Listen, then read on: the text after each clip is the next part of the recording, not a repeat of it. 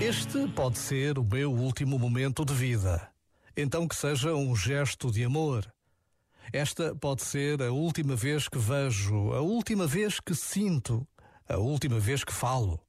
Então que esteja plenamente presente, de corpo inteiro. Esta pode ser a minha última respiração, o meu último movimento, a minha última contemplação do que me rodeia. Então que reconheça o privilégio que é estar vivo. Isto faz-me perceber de pouco me vale o passado ou o futuro. O derradeiro ato de liberdade é agora. Não há outro tempo para amar. Já agora, vale a pena pensar nisto. Este momento está disponível em podcast no site e na app.